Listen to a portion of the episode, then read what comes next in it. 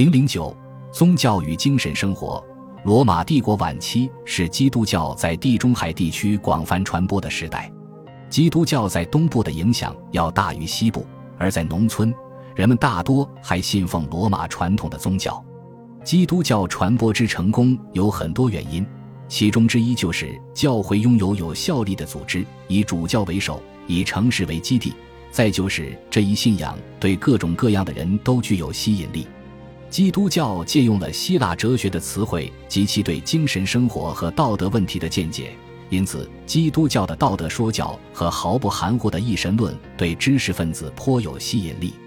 与此同时，基督教还成功的与多种神秘宗教竞争，赢得了大批的皈依者。他们不仅得到了获得永恒拯救的慰藉，而且在这个成员关系紧密的团体中找到了归属感。君士坦丁的皈依以及此后罗马国家之接受基督教，在当时就像是晴天霹雳，而且这对教会的影响也不完全是正面的。许多皈依者接受新信仰的理由不是宗教信念，而是他们的野心，希望借此从政府那里获得政治和金钱上的好处。主教逐渐被看作帝国的官员，而教会的会议经常不得不听命于皇帝的指令。教会新获得的财富和权力加重了教徒之间的矛盾。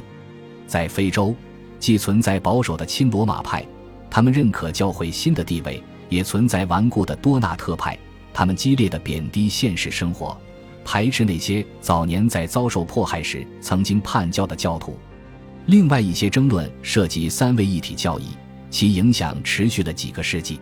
教会一度屈从于皇帝的压力。接受了亚历山大里亚神父阿里乌的一端观点，即认为基督作为圣子要低于圣父。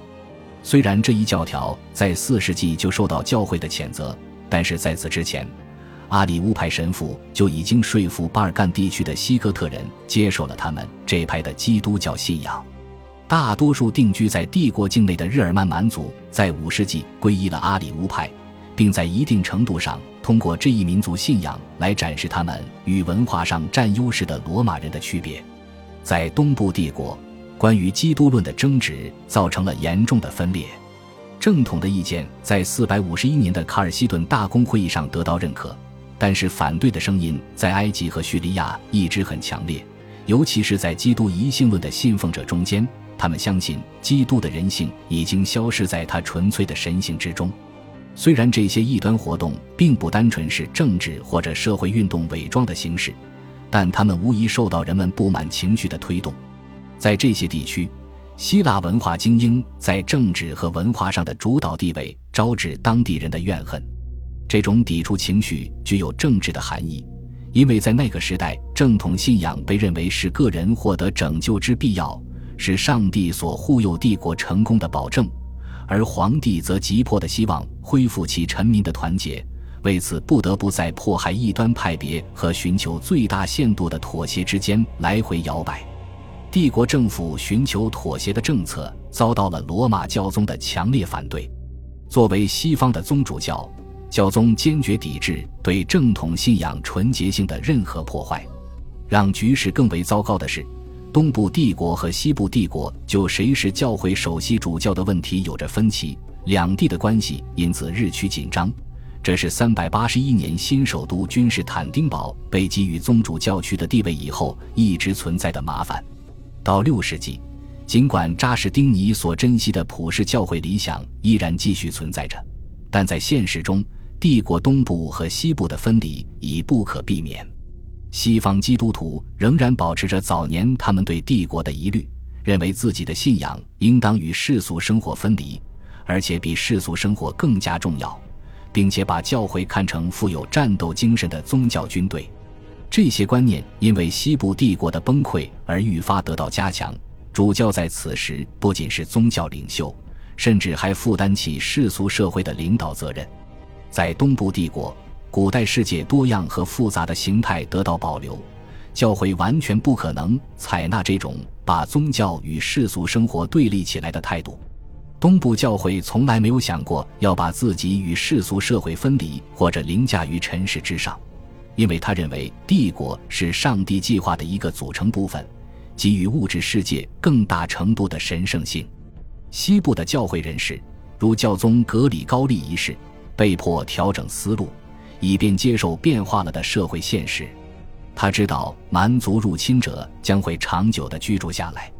于是放弃了把基督教与罗马等同的传统思路，试图通过精心策划的传教工作，将伦巴德和盎格鲁撒克逊入侵者整合到基督教世界里面来。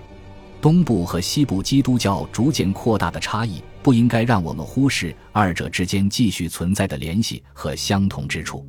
正如法兰克朝圣者能够到耶路撒冷去旅行一样，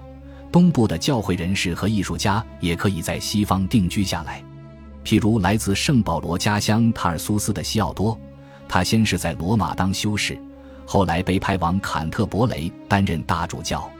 在整个七世纪和八世纪初。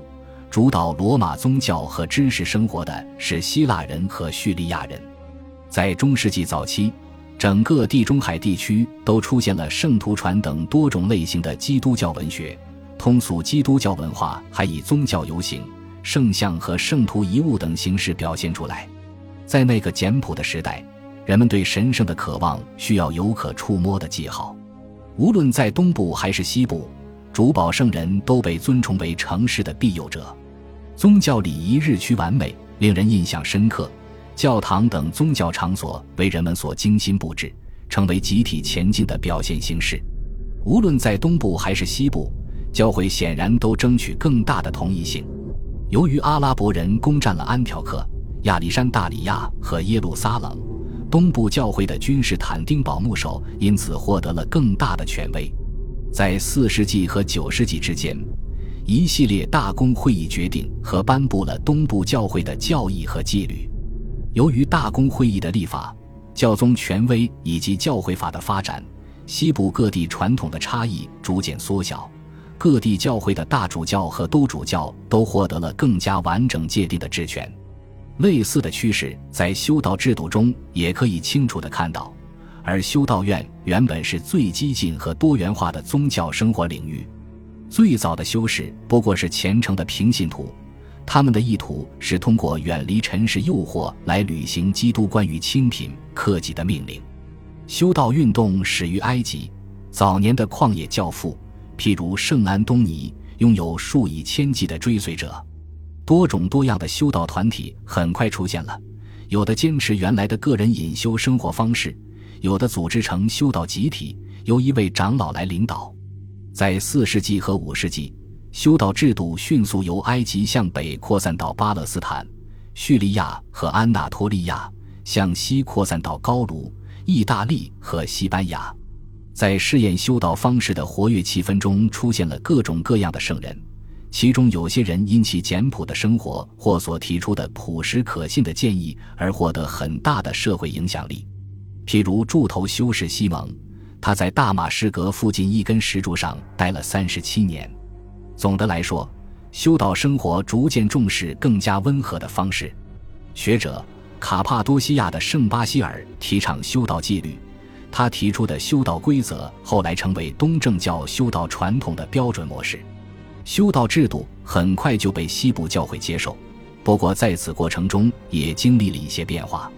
元老院成员在罗马的住处和他们的地产上设立修道院，离家修道成为时尚的贵族运动。一些主教为自己教堂的教士建立修道院，他们认为修道是值得提倡的基督教理想，有助于抗衡世俗风气对教会的侵蚀。图尔的圣马丁曾经是一个军人，他和其他一些修士在传教活动中扩大了修道运动在西方的影响。然而，许多建在汝拉山中以及里维埃拉海岸边的修道院，在具有个人魅力的创立者去世以后，并没有留下永久的影响。高卢地区的修道传统以严苛的纪律为其理想，这一传统后来成为爱尔兰和凯尔特不列颠教会组织的基础，在那里结出丰硕的果实。人们一直在探寻将秩序、安定与灵修热情相结合的方法，在这方面。约翰·卡西安的著作为努西亚的本土所借鉴，他设计出了具有建设性和想象力的修道规章。这部规章对西方教会的影响并没有立刻显现出来。但是从长远来看，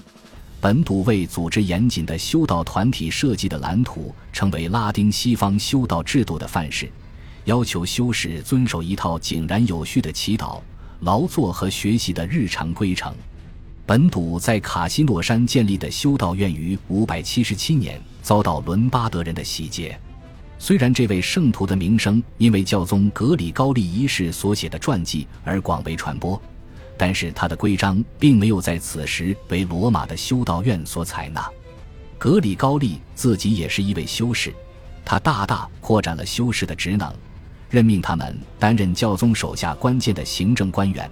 并派遣他们执行重要的任务，